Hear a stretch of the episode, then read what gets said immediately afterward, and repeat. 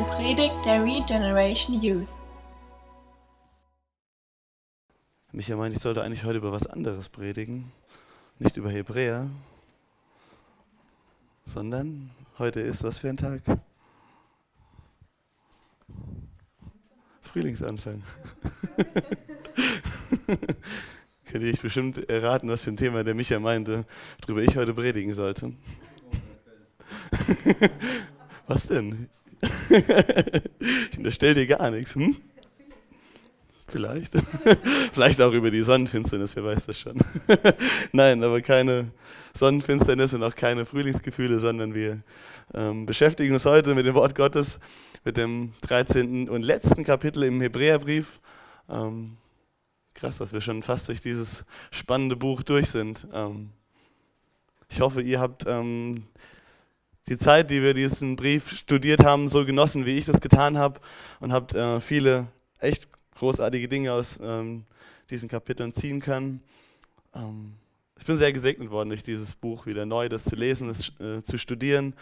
Ähm, und ich glaube, wir werden heute Abend auch noch mal so ein paar Teile äh, darin sehen, was, warum das so wertvoll ist. Und gerade in diesen abschließenden Worten, wie dieses ähm, Kapitel in vielen Bibeln überschrieben ist, ähm, ich glaube, bringt der ähm, Schreiber des Hebräerbriefs noch mal so ein bisschen das Ganze so zusammen. Das kann man so richtig lesen, wenn wir haben so viel Theologie und so viele Lehre und so viele Dinge ähm, gehört in diesen Kapiteln über Jesus, über, äh, darüber, wie groß er ist, wie erhaben er ist, wie viel besser er ist und wie sehr er die Erfüllung ähm, des Alten Testamentes eigentlich ist und die ganzen Dinge, ähm, wo sich gerade die, die Leser dieses Briefes irgendwie so ein bisschen mit am Wanken waren und am Zweifeln waren. Und jetzt kommt er zum Ende mit diesem, mit diesem ähm, Buch, mit dem letzten Kapitel und ich glaube, er will einfach nochmal so wirklich so mitnehmen, so pass auf mit dem, was ihr jetzt gehört habt, aber nochmal so zack, zack, zack, hat man manchmal das Gefühl, wie so ein Maschinengewehr gibt dir noch einen äh, Ratschlag so nach dem anderen mit. Aber das passt, glaube ich, echt gut zu dem, was, was wir in den Kapiteln vorher gehört haben. Manche mögen vielleicht so meinen, das ist jetzt irgendwie so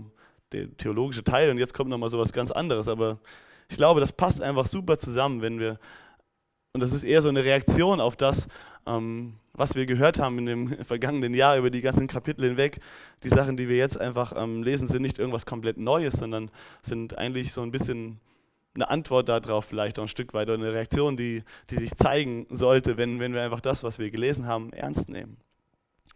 Und so glaube ich, dass wichtig ist, dass wir aber auch ähm, den Kontext von diesem Buch einfach nicht vergessen. Wir könnten jetzt schnell diese, diesen ähm, ich glaube, es, es, fällt einfacher, dieses Kapitel für sich zu nehmen und daraus irgendwie Dinge sich rauszuziehen für uns, was wir von lernen können, weil die sehr, ähm, so für uns, wenn wir das lesen, sehr einleuchtend sind. Aber ich glaube, es ist wichtig, dass bevor wir gucken, was das für uns heute zu bedeuten hat oder wie, wie, wie wir das anwenden können, dass wir dabei echt ähm, auch wieder uns daran erinnern, ähm, zu welcher Zeit dieser Brief geschrieben wurde und an wen diese, äh, dieser Brief gerichtet wurde, von dem, was wir nämlich sehen können, von dem, was wir wissen über diesen Hebräerbrief, ähm, ist er geschrieben an hebräische Christen, das heißt an, an äh, Christen, die aus dem Judentum kommen, die vorher ähm, schon Juden waren, also nicht wie, wie einige andere ähm, Briefe von Paulus an, an Gemeinden, die komplett in heidnischen Gebieten gelebt haben, sondern das ist ein, ein, ist ein Brief, hier der Hebräerbrief an eine Gemeinde oder an Gemeinden. Wir wissen nicht genau, ob das eine spezifische war oder ob das an mehrere Gemeinden ging,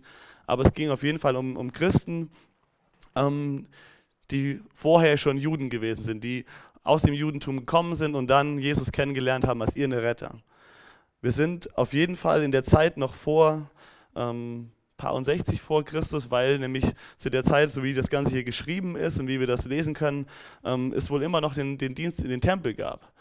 Es gab immer noch den Tempel, es gab immer noch die Juden in Jerusalem, die ähm, diese Opfer, von denen wir in den letzten Kapiteln viel gehört haben, die Sachen, die im Alten Testament beschrieben wurden, dieser Opferdienst, der existierte zu dieser Zeit immer noch. Und das existierte ja später nicht mehr, als die Römer gekommen sind und äh, Jerusalem komplett platt gemacht haben. Danach, seitdem gibt es keinen Tempel mehr. Seitdem wird das, ähm, das, was wir im Alten Testament heute lesen, seitdem gar nicht mehr so ähm, praktiziert, wie das damals ähm, getan wurde. Von daher, aber hier zu der Zeit, als dieser Brief geschrieben wurde, ähm, existierte der Tempel noch, existierte ähm, dieser Priesterdienst noch, existierten die ganzen Opfer, von denen wir hier lesen, ähm, die gab es noch. Zu dieser Zeit, in der wir hier lesen, wurden Christen aber schon mehr und mehr auch verfolgt für das, was sie glaubten. Und sie wurden verachtet von den, von den Juden. Und gerade die, die Leser dieses Briefes hier, die äh, standen unter Verfolgung, die standen unter Druck für ihren Glauben. Und die wurden, ähm, ja, die standen in der Versuchung, wieder zurückzugehen zu dem, zum Judentum und wieder anzufangen mit den, mit den alten Ritualen, mit den alten Opfern und Jesus quasi entweder hinter sich zu lassen oder, wie wir auch gleich sehen werden, ähm, irgendwie so halbe Sache zu machen, ein Stück weit Jesus, aber dann noch zusätzlich vielleicht so die wieder anzufangen, Opfer zu, zu opfern und ähm, in dieses System wieder hineinzukommen.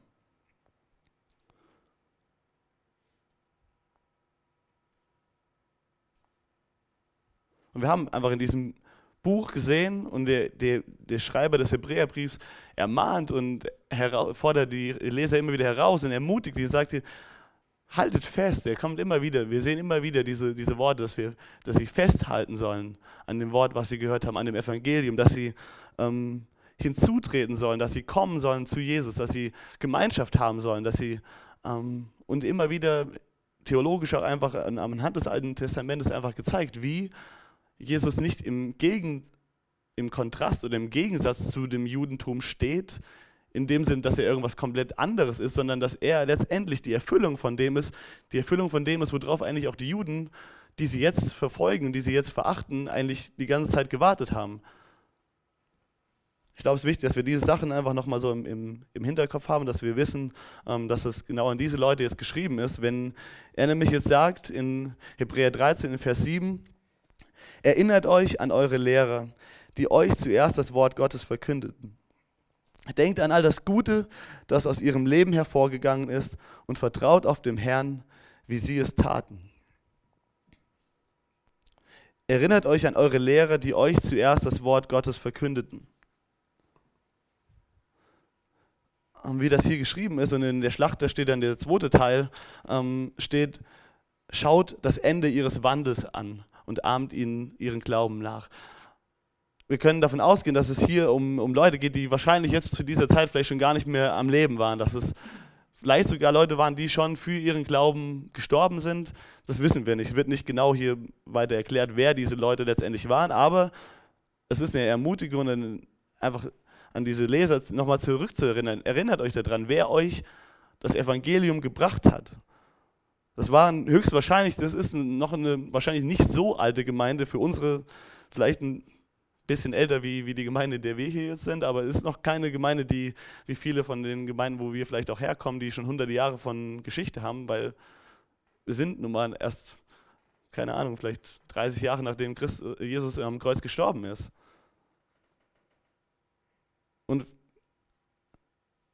diese Leser kommen aus dem, aus dem Judentum heraus und irgendjemand ist zu ihnen gekommen und hat ihnen zuerst das Wort Gottes ausgelegt. Das, was wir hier also im Hebräerbrief legen, wahrscheinlich lesen, hat wahrscheinlich schon jemand den irgendwie erklärt, sagt, pass auf, Jesus, ihr kennt diese Opfer, ihr seid Juden, ihr habt diese Opfer jetzt vielleicht schon euer Leben lang gemacht.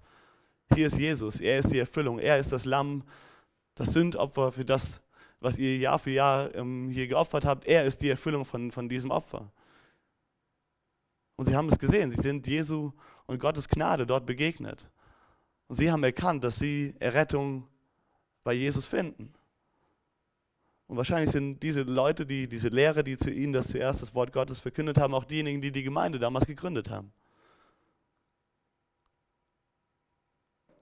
Und der, der Schreiber des Hebräerbriefs ermutigt sie nochmal dran, sich daran zu erinnern. Guckt, mal, guckt, guckt euch die an. Die haben Jesus geglaubt. Die haben euch das Wort Gottes gebracht. Die haben ähm, widerstanden vielleicht auch den, den, den, ähm, den anderen Juden, die gesagt haben, was ihr da sagt, ist völliger Blödsinn.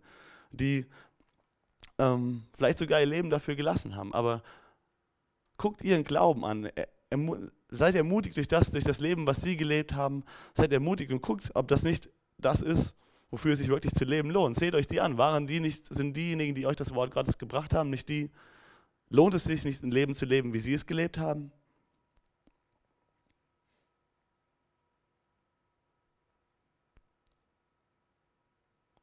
Und er sagt ein Stück weit auch damit, sie sind ein Stück weit genauso nachahmungswürdig wie die Glaubenshelden, von denen wir in Kapitel 11 gelesen haben. Sie sind genauso Helden des Glaubens. Sie haben das, was Gott ihnen gegeben hat, die Gnade, die Gott einfach ihnen geschenkt hat am, am, Kreuz, sie haben es erkannt und haben dafür gelebt. Sie haben das, was sie hatten, genauso wie die im Alten Testament, die, die Glaubenshelden, sie haben, sie haben Gott das, was er ihnen gezeigt hat, sie haben ihm geglaubt und sind ihm nachgefolgt. Die im Alten Testament konnten noch nicht das Kreuz sehen, sie waren noch an der anderen, auf der anderen Seite, aber sie haben geglaubt, ohne zu sehen.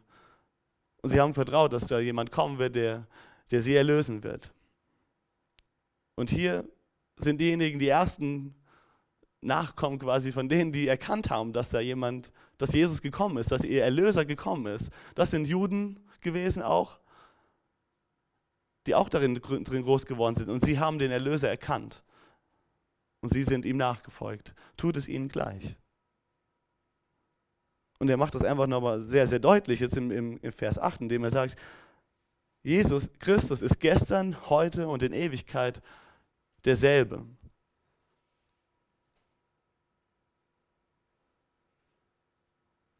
Und erinnert sie daran, dass sie, dass Jesus schon in seiner Natur schon immer derselbe gewesen ist, dass es schon immer Gottes Plan gewesen ist, die Menschen zu erlösen. Jesus hat sich nicht verändert.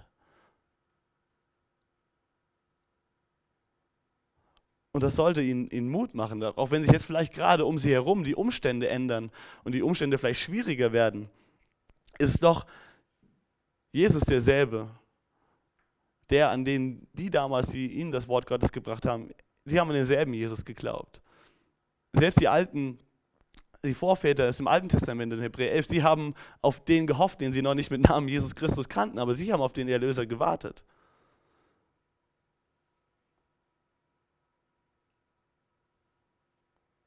Und er möchte sie wahrscheinlich einfach noch mehr ermutigen. So, ihr habt, bleibt bei Jesus, haltet fest daran und lasst nicht wieder los von ihm. Nicht diejenigen, die, die euch jetzt hier verspotten dafür, dass ihr äh, Jesus nachfolgt. Nicht sie, nicht ihr. Sie haben, sind diejenigen, die eigentlich was verpasst haben, nicht ihr. Und deshalb sagt er in Vers 9, lasst euch daher nicht von seltsamen neuen Lehren verwirren. Durch die Gnade Gottes werdet ihr innerlich stark und nicht durch Bestimmungen über Speisen, die keinem helfen, der sich danach richtet.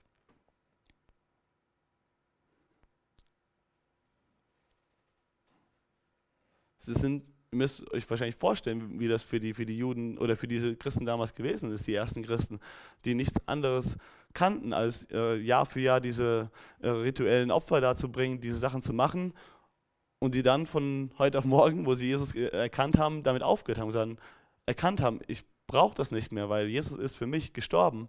Ich muss nicht mehr diese Sündopfer bringen. Ich muss nicht mehr Jahr für Jahr diese Sachen da machen. Ich muss nicht immer, wenn mich an gewisse äh, Waschungen und, und Rituale halten. Weil Jesus hat mich komplett frei gemacht. Er hat mir ein neues Leben geschenkt. Ich muss nicht mehr diese Dinge machen, um mich daran zu erinnern, dass ich ein Sünder bin und Errettung brauche, weil ich habe Errettung erfahren.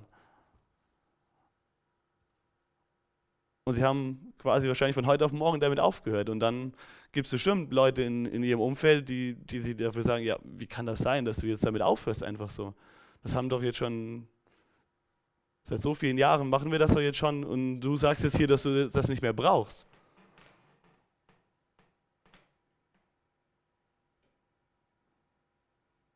Und dann gab es bestimmt auch Leute in, in, in diesem, zu dieser Zeit, die gesagt haben, okay, ich glaube, Jesus, das hatten wir auch schon gesehen in, in, in Kapitel vorher, Jesus, er rettet uns, aber irgendwie vielleicht ist es ja trotzdem mit diesen ganzen Ritualen und diesen, diesen Speisen die, und diesen Gesetzen, die es ja gegeben sind, vielleicht sind die ja doch irgendwie für was so gut noch immer noch für mich. Also glaube ich zwar, dass Jesus für mich gestorben ist, aber ich halte mich trotzdem noch an diese Sachen. Weil ich vielleicht dadurch irgendwie dann auch irgendwelchen geistlichen Wert dadurch bekomme. Vielleicht stimmt das ja, dass das trotzdem nicht irgendwie weg ist und dass das trotzdem immer noch gut für mich ist.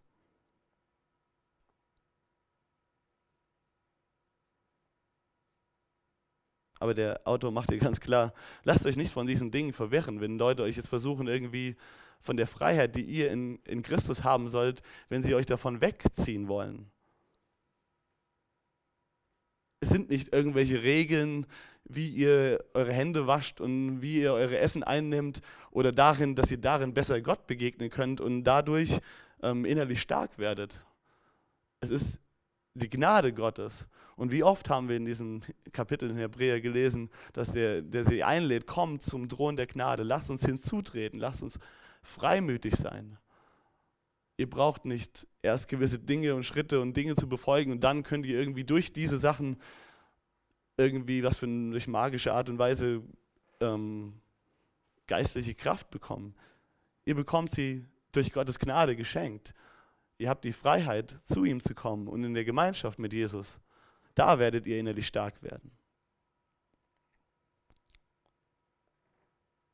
Und er nutzt jetzt nochmal genau das, wo es um diese Speisungen, um, um diese Sachen geht, einfach nochmal, um einfach zu zeigen, so, wie viel besser, auch wieder ein Stück weit, wie viel besser der neue Bund und wie viel besser Jesus einfach ist und wie er die Erfüllung auch wieder ist.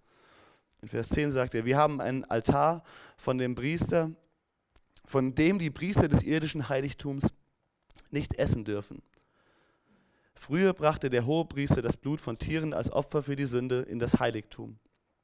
Doch die Leiber der geopferten Tiere selbst wurden außerhalb des Lagers verbrannt. Er geht jetzt direkt ein auf dieses ähm, Sündopfer, das Opfer, was Jesus letztendlich für uns darstellt. Und geht ein auf die, diese ähm, Zeremonie, die die Juden damals hatten, dieses Yom Kippur, dieses Sündopfer, das einmal im Jahr geopfert wurde. Und ähm, dort wurde es auf einem Altar, wurde das Blut ähm, dargebracht und es wurde in das Allerheiligste gebracht, wie es, hier, wie es hier steht, von dem hohen Priester. Und ähm, bei anderen Opfern, die es gab, auch ähm, äh, Dankopfer, da gab es auch diese Brote in, in, dem, in dem Heiligtum, die dort lagen, und das durften die Priester essen. Das war für die Priester auch bestimmt, dass das, was dort ge äh, gegeben wurde, teilweise durften die Priester davon essen. Aber dieses Sündopfer, was einmal im Jahr zur Bedeckung für die Schuld Israels ähm, ja, geopfert wurde, das, das durften sie nicht anrühren, davon durften sie nichts essen. Sondern das steht, ähm, ist in, in 3. Mose so beschrieben, dass das Blut äh, in das Heiligtum gebracht wurde, aber der, ähm, das Tier, das was geopfert wurde, der wurde rausgebracht vor das Lager, vor das Lager damals, ähm, was hieß in dem Fall hier aus Israel, aus ähm, Jerusalem raus und wurde dort komplett verbrannt. Und er sagt jetzt, wir haben ein Altar, von dem die Priester des irdischen Heiligtums nichts essen, nicht essen dürfen. Und er sagt jetzt, Jesus ist das, das Opfer, dieses Yom Kippur, das vollkommene Opfer. Und wir dürfen aber von ihm sinnbildlich gesprochen essen. Und das ist das, was Jesus auch gesagt hat im letzten Abendmahl. Erinnert euch daran, wo er gesagt hat, dies ist mein Leib, der für euch gegeben wurde esst davon. Und er hat gesagt, das ist mein Blut, trinkt davon. Im Alten Testament, die, die Juden, die durften von diesem, von diesem großen Sündopfer, durften sie nicht essen. Das wurde rausgebracht und wurde verbrannt. Ein Stück weit als Symbolbild, dass die Sünde aus dem Lager rausgebracht wurde. Aber trotzdem hatten sie nicht diese Gemeinschaft mit Gott, wie wir unter dem neuen Bund haben. Und das will er ihnen jetzt einfach zeigen. Guck mal, wir haben ein Privileg, was selbst der hohe Priester im alten, im alten Bund nicht hatte. Wir dürfen, haben Anteil komplett, vollständig an dem Opfer, was für uns gegeben wurde.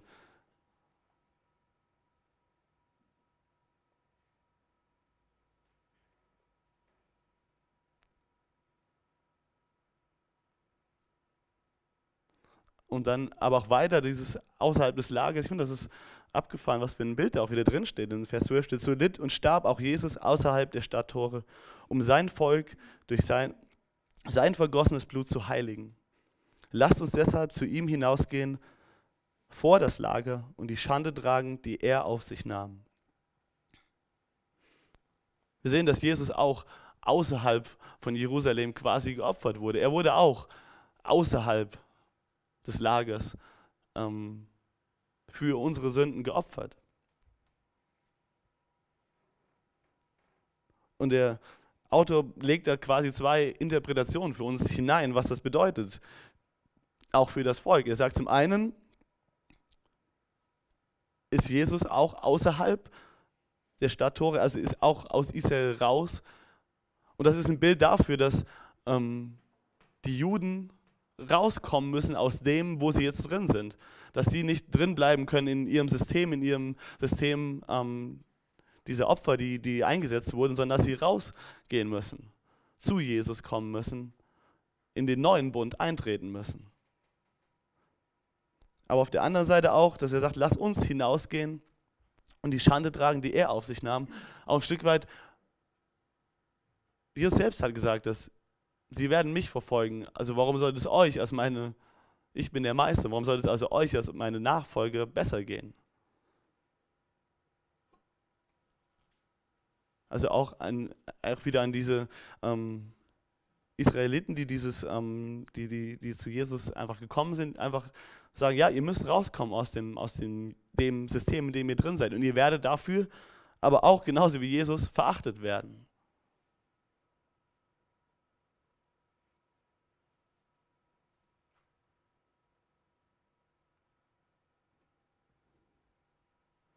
Er ruft sie erneut wieder auf zu einer wirklich kompletten Hingabe zu Jesus. Zu sagen, ja, es, es kostet euch auch was. Es wird euch auch was kosten, Jesus nachzufolgen.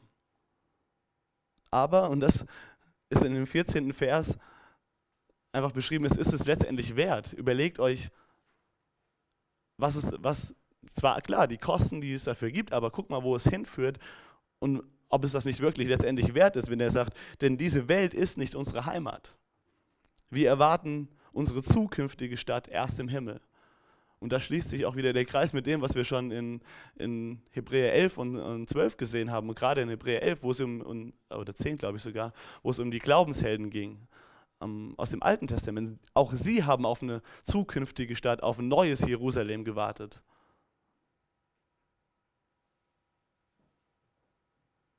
Ja, ihr werdet dieser Welt vielleicht äh, Kosten auch für haben, wenn ihr euch dafür entscheidet, mir nachzufolgen. Und deswegen braucht ihr euch auch nicht wundern, dass ihr vielleicht jetzt gerade in dieser Situation drin seid, wo ihr drinsteckt, dass vielleicht auch ähm, eigene Geschwister oder Familienmitglieder oder andere Juden, die ihr vielleicht schon länger kennt, die einfach Jesus nicht erkannt haben, dass sie euch jetzt für das, was ihr tut, verspotten, verachten und verfolgen.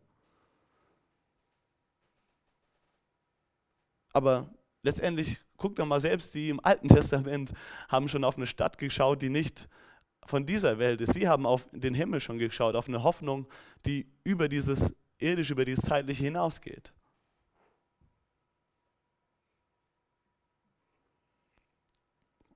Ich glaube, so möchte der, der ähm, Autor des Hebräerbriefs einfach mit diesen Versen, die wir es gerade gelesen haben, mh, mm, sie wirklich nochmal ermutigen zu einer vollen Hingabe zu Jesus ihm wirklich ganz nachzufolgen, weil es letztendlich auf das hinausläuft, dass wir auf eine Zukunft im Himmel mit Jesus in, in vollkommener Gemeinschaft mit ihm. Darauf wollen, darauf wir, wir einfach darauf schauen. Und sie es deswegen ähm, festhalten sollen und auch die Dinge, die ihnen vielleicht gerade entgegenstoßen, ähm, entgegentreten, dass sie das aushalten sollen weil aber wir auch einfach so viel privilegierter sind. Das darf man einfach nicht vergessen. Ich denke, das ist einfach so, so von dem, wie ich das gelesen habe aus dem, dem Text, dass wir das einfach ähm, so sehen können. Ich glaube, dass das einfach das, das war, was der, der Autor denen mitgeben möchte, diesen, so in diesen letzten, mit einer der letzten Verse dieses Kapitels. Die Frage ist jetzt natürlich, was nehmen wir da für uns heute aus diesen Versen mit raus, was wir ähm, wie wir das auf unsere Zeit anwenden können, da wir jetzt ein bisschen in anderen Situationen leben, ähm, wie diejenigen, ähm die damals diesen Brief gelesen haben. Aber ich glaube, dass wir trotzdem sehr viel, auch wenn wir nicht ähm, in dem Sinne Juden gewesen sind und jetzt ähm, zu Jesus gekommen sind, trotzdem glaube ich, dass wir aus diesen Versen sehr viel mitnehmen können, was wir ähm, lernen können und wo wir auch ermutigt und herausgefordert werden. In Vers 7 hat er gesagt, fing er an mit, dem, mit, dem, mit den Worten, erinnert euch an eure Lehrer, die euch zuerst das Wort Gottes verkündeten. Und ich glaube, wir müssen uns bewusst machen, dass wir jetzt auch über 2000 Jahre Kirchengeschichte später, dass wir ein geistliches Erbe haben. Ich meine, dass die, die zuerst das Wort Gottes verkündet haben, ähm, das ist das, von denen wir hier lesen. Ich meine, das sind die, von denen das Buch ausgeht, das wir in unseren Händen halten.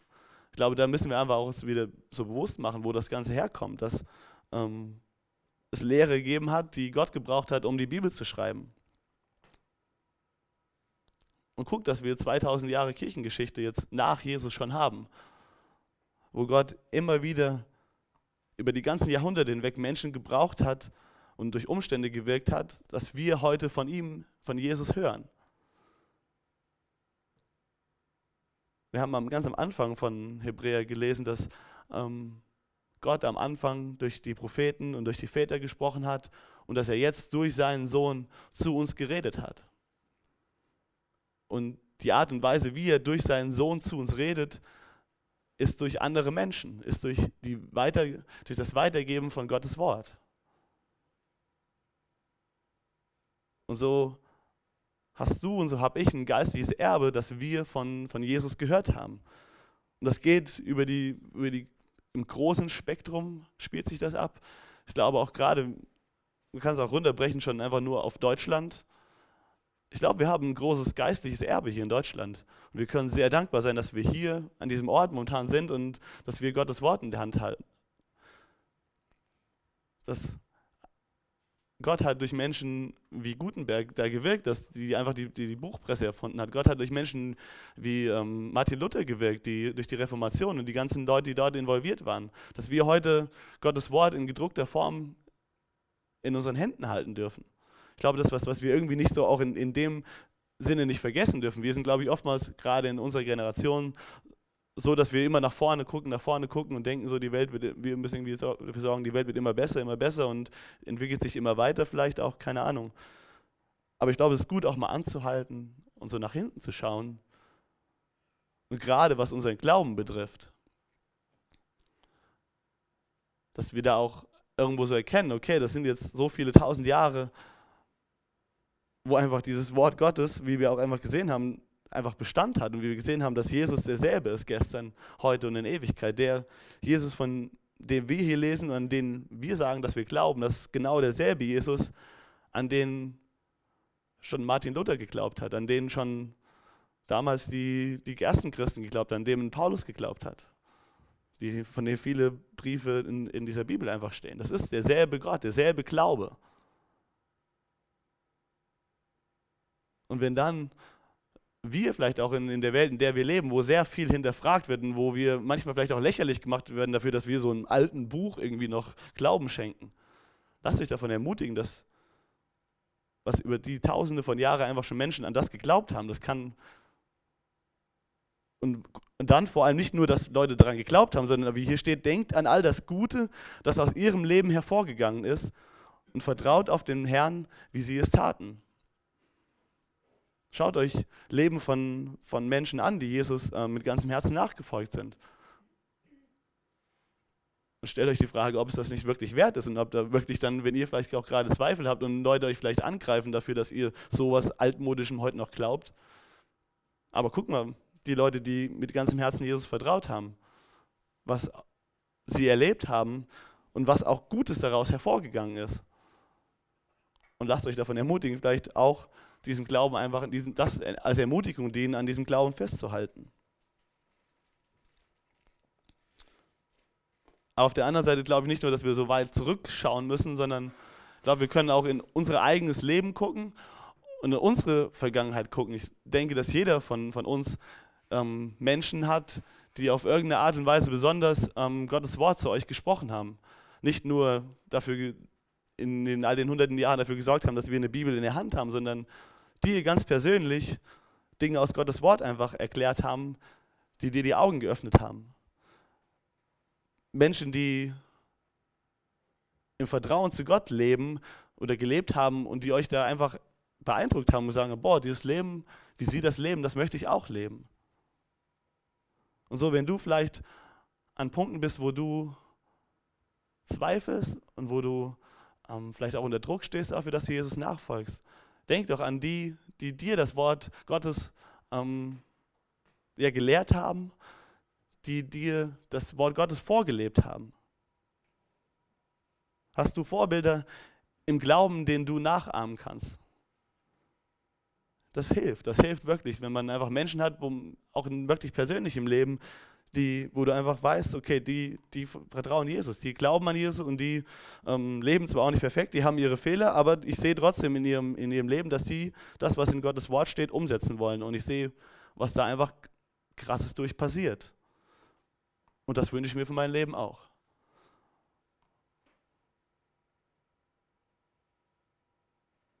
Und so wünsche ich euch, dass ihr es irgendwo sehen könnt, dass ihr Menschen habt in eurem Leben, die ähm, zu euch so Gottes Wort geredet haben und denen ihr irgendwo so Gottes auch das, diesen Weg, den sie gehen, nachahmen könnt.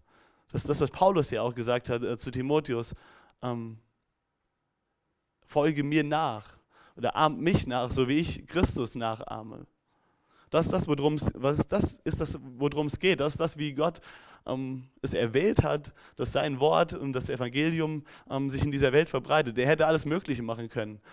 Ähm, er könnte Engel schicken, die uns das alles erklären. Er könnte was weiß ich, was er machen könnte, damit wir irgendwie seine Liebe und seine Gnade verstehen. Aber er hat sich dafür entschieden, Schatz, diesen Schatz irgendwie das weiterzugeben, uns anzuvertrauen.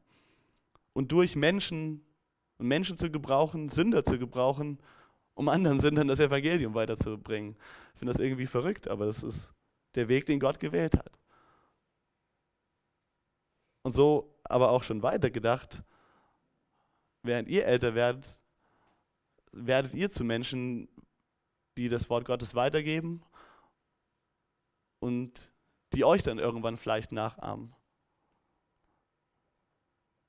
Ich glaube, das ist auch wichtig. Noch sind wir vielleicht noch der jüngere Generation. Ich merke schon langsam, werde ich älter und denke schon so, wenn ich sowas lese, so, ja, ich weiß, ich habe Menschen, die mir das Wort Gottes weitergegeben haben. Ich hoffe aber, dass ich mittlerweile auch mehr und mehr lerne, Gottes Gnade in meinem Leben wirken zu lassen, dass auch andere das an mir sehen können, dass nicht nur ich zu den Menschen in Anführungsstrichen so ein bisschen aufschaue, die, die, die, die, den Glauben mir vorgelebt haben, sondern dass ich auch mehr und mehr zu einem Mensch werde, der anderen den Glauben vorleben kann.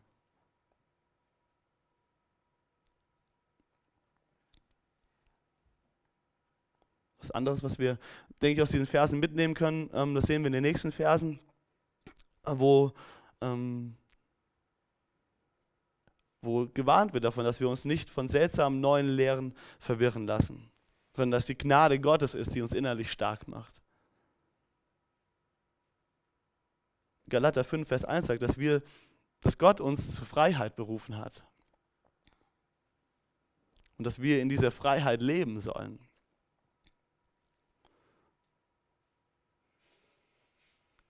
Spür, oder verspürst du Freiheit in deinem Leben als Kind Gottes? Oder bist du, irgendwie fühlst du dich eingeengt in, in deinem Glauben? Fühlst du dich vielleicht auch irgendwie verwirrt, durcheinander. Ich glaube, es ist so wichtig, und das ist das, was wir daraus einfach sehen können, es ist so wichtig, dass wir immer wieder zurückkommen zur Gnade Gottes. Und dass wir auch Gott darum bitten, dass er uns seine Gnade zeigt und verstehen lässt. So was das bedeutet, dieses Wort Gnade Gottes, das hören wir so oft in Gottesdiensten, da singen wir so oft drüber. Aber denkt nach darüber und bittet Gott darum, dass er euch zeigt, was wirklich seine Gnade ist und wie seine Gnade aussieht. Weil das ist es, wie wir auch hier lesen, was wir brauchen, um innerlich stark zu werden.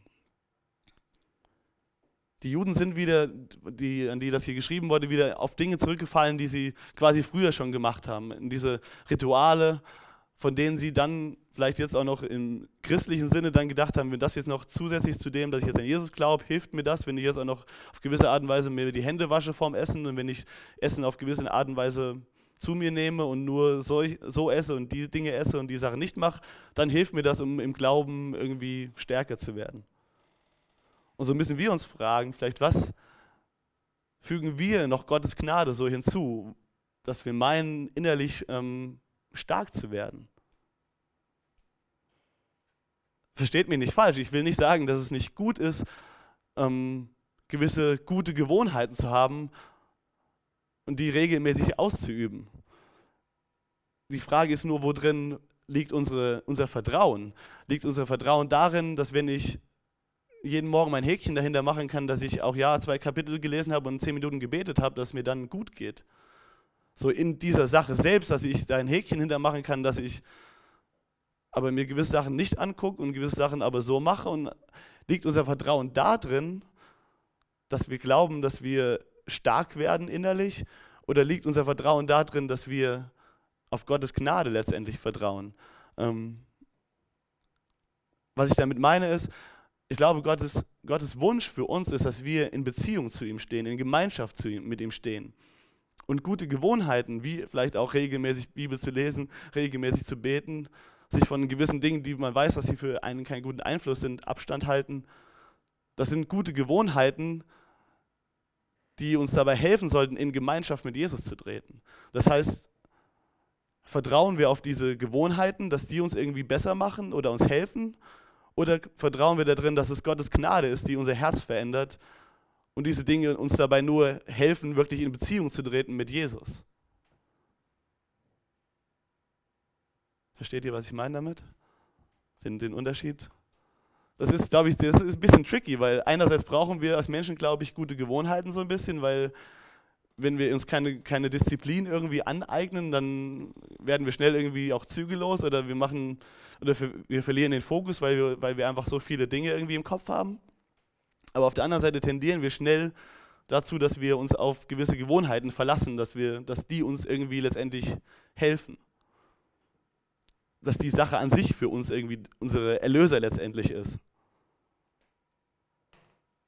Ich glaube, es ist wichtig, dass wir da immer wieder an den Punkt zurückkommen, dass Gott Beziehung will. Und Beziehung ist nur möglich durch seine Gnade. Wir versagen grundsätzlich immer wieder, auch wenn wir noch die besten Gewohnheiten und sonst was uns aufstellen. Wir sind trotzdem Menschen, die mit Fehlern behaftet sind. Und wir sind angewiesen auf Gottes Gnade. Da kann uns keine noch so gute Gewohnheit kann uns dazu bringen, dass wir irgendwie Gottes Gnade nicht mehr brauchen. Und wir sind zur Freiheit als Christen berufen. Du bist zur Freiheit berufen, mit ihm, ihm zu ihm zu kommen, zu Jesus zu kommen, hinzuzutreten und seine Gnade auch wirklich, seine Liebe zu genießen. Deswegen stell du dir auch für dich einfach die Frage, so wo hast du ähm, Punkte, die, die, auf die du dich verlässt irgendwie, anstatt auf Gottes Gnade. Und ich glaube, wir haben auch heute leben wir in einer Zeit, wo wir aufpassen müssen, so auch als Gemeinden und als, als ähm, Christen, was da für Sachen da auf uns zukommen. Und wir müssen einfach sehen, dass Jesus der, derselbe ist, gestern, heute und Ewigkeit, dass Gottes Wort Bestand hat. Das heißt, wenn gewisse Dinge auf uns zukommen, testen wir sie, prüfen wir sie anhand von, von dem Wort Gottes. Ich weiß nicht, was das für dich vielleicht ist, für, für uns Dinge sind. Ich habe schon davon gehört von Leuten, die mir von äh, christlichem Yoga erzählen wollten. Die sagen, dass dir das irgendwie hilft, besser in Kontakt mit Jesus zu treten. Ich weiß nicht, keine Ahnung, ob das. Das würde ich vielleicht für mich sowas sehen wie ähm, so ein Punkt, wo ich sagen würde, vielleicht ein Stück weit vergleichbar wie mit diesen Bestimmungen zu überspeisen oder sowas, wo sie gedacht haben, okay, ich mache Jesus und füge dann noch irgendwelche anderen Dinge, die sich auch irgendwie gut anhören, dazu und dann hilft mir das, Jesus besser nachzufolgen oder, keine Ahnung, geistig stark zu werden.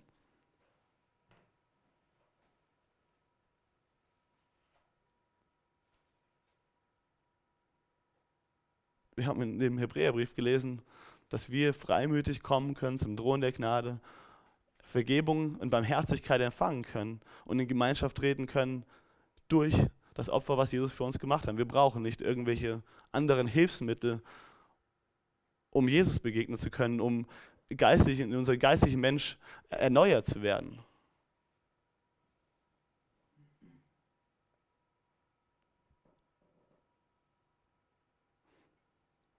Und wir müssen uns aber auf der anderen Seite auch nicht unnötig einschränken lassen, glaube ich. Paulus sagt aber in, auch in, in, in der Bibel ganz klar, dass uns als Christen in unserer Freiheit, die wir haben, alles erlaubt ist. Aber nicht alles ist für uns nützlich. Ich glaube, dass der Grad, an dem wir Dinge messen sollten, helfen sie uns dabei, wirklich mit Jesus in Kontakt zu treten, wirklich Gemeinschaft und Beziehung zu Jesus zu pflegen.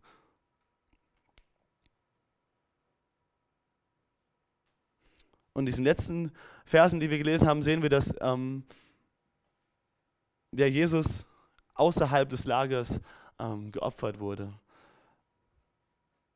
und dass er sein Volk, die Juden, heiligen möchte. Dass er sie erneuern möchte und dass er ihnen diesen neuen Bund der Gnade schenken möchte. Aber dass sie dafür rauskommen müssen, hin zu Jesus, aus der Stadt, aus Jerusalem raus und ihre Hoffnung nicht auf diese Welt und nicht auf ihren, ihr Judentum und ihr Opfersystem, das sie bis dahin hatten, mehr setzen sollen, sondern ihr Vertrauen ähm, auf Jesus setzen. Und ich weiß nicht, wo, wo jeder Einzelne von uns herkommt, ähm, ob wir einen christlichen Hintergrund haben, vielleicht auch einen religiös-christlichen Hintergrund haben, wo, wir, wo uns auch vielleicht immer wieder gesagt wird, ja, aber du musst doch das tun und du musst dies tun und du musst das tun und kannst du jetzt nicht behaupten, dass einfach nur Jesus alleine genug ist?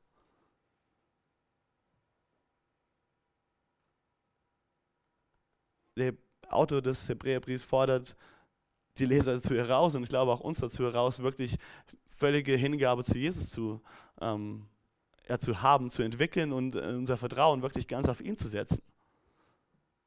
Das heißt auch vielleicht von alten Traditionen, die einfach uns letztendlich abhalten von Jesus, von diesen vielleicht loszulassen.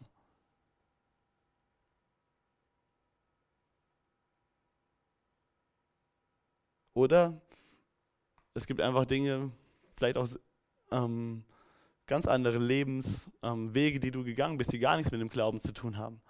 Und auch da fordert dich Jesus einfach raus, wenn du einfach ihm nachfolgen willst, dann lass diese Dinge hinter dir. Komm raus aus dieser Stadt, in der du gerade drin bist. Vielleicht auch der Stadt des, ich muss Erfolg haben in dieser Welt, ich muss Geld verdienen, ich muss erfolgreich sein, ich muss unbedingt ähm, jetzt sofort auf, irgendwie auf meinem Weg einen Partner finden und dadurch glücklich zu werden.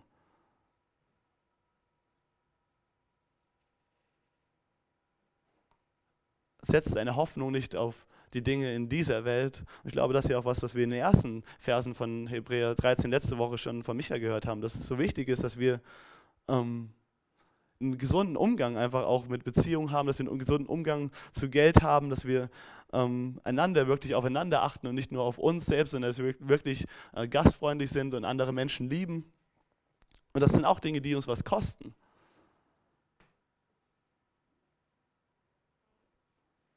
Aber wir sollen unser Herz nicht an die Dinge dieser Welt ähm, hängen.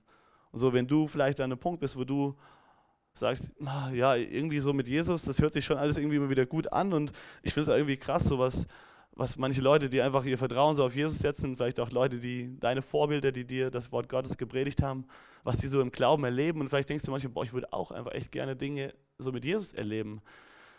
Aber ich muss, irgendwie will ich aber doch hier ist diesen Job und ich brauche das Geld und ich will auf jeden Fall jeden Monat so und so viel Geld mal verdienen. Also dann, dann ich weiß nicht, wie ich das übereinkriegen soll. So die Karriere, wo ich jeden Monat 10.000 Euro habe und dann aber auch völlig Jesus nachfolgen. Ah. Oder deine Vorstellung davon, wie, wie Beziehung und Partnerschaft aussieht. Und du merkst einfach, dass das mit Gottes Wort nicht über, übereingeht. Aber du willst das doch so gerne haben jetzt gerade im Moment. Überschlag die Kosten ist das, was, der, der, ähm, was Gottes Wort, was Jesus und was die Bibel immer wieder sagt. Es wird euch an, an einigen Punkten eures Lebens, wird es euch was kosten, Jesus nachzufolgen. Aber die Frage ist, wo drin liegt deine Hoffnung? In dieser Welt, in zeitlichen Dingen, in irdischen Dingen, die auch irgendwann wieder vorbei sein werden? Oder in der Stadt, die wir noch erwarten, die Heimat, die noch vor uns liegt? Und mit Hinblick auf diese Herrlichkeit und auf diese Heimat ist es vielleicht wert, auch in dieser Welt auf Dinge zu verzichten, jetzt Dinge hinter sich zu lassen.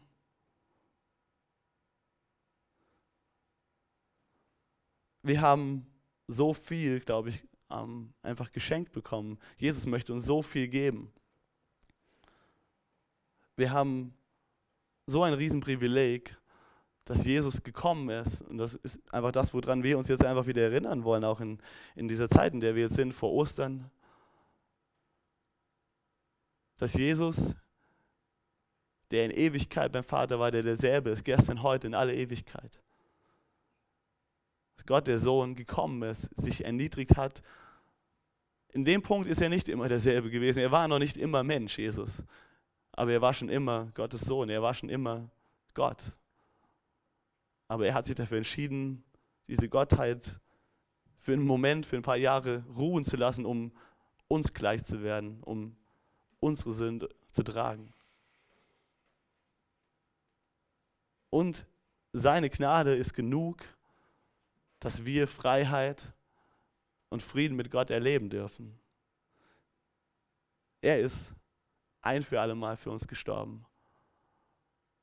Und diesen Glauben teilen wir mit so vielen anderen Menschen, die über die in unser persönlichen Leben, die wir kennen, aber auch in der Vergangenheit von unserem Land, von dieser Welt, die einfach dafür auch gekämpft haben, die dafür ihr Leben gelassen haben, die dafür Dinge einfach hinter sich gelassen haben, damit sie dieses, an diesem Jesus festhalten, damit sie diese wirkliche Freiheit in ihrem Leben erleben, damit sie an diesen Ort kommen, diese Stadt, die, die erst im Himmel auf uns wartet. Und dafür gekämpft haben, damit wir, die nächste Generation, auch von diesem Jesus einfach erfahren haben. Also möchte ich euch einfach ermutigen, ähm, zu gucken, wo ihr einfach gerade steht in eurem Glauben und ähm, vielleicht auch einfach für euch nochmal neu festzumachen. So ich, ja, ich will diesem Jesus, dem will ich, dem will ich folgen. Was auch immer das für, für dich gerade im Moment bedeutet. Ähm, wo du vielleicht auch ähm, herauskommen musst, was du vielleicht auch hinter dir dafür lassen musst. Oder wo du einfach neu dein Vertrauen auf Gottes Gnade allein setzt und nicht auf irgendwelche Rituale oder irgendwelche guten Taten. Jesus, hab Dank, dass du ein für alle Mal für uns gekommen bist, dass du der Sohn Gottes bist. Wir danken dir, dass du uns Leben schenken möchtest, dass du uns Leben geben möchtest.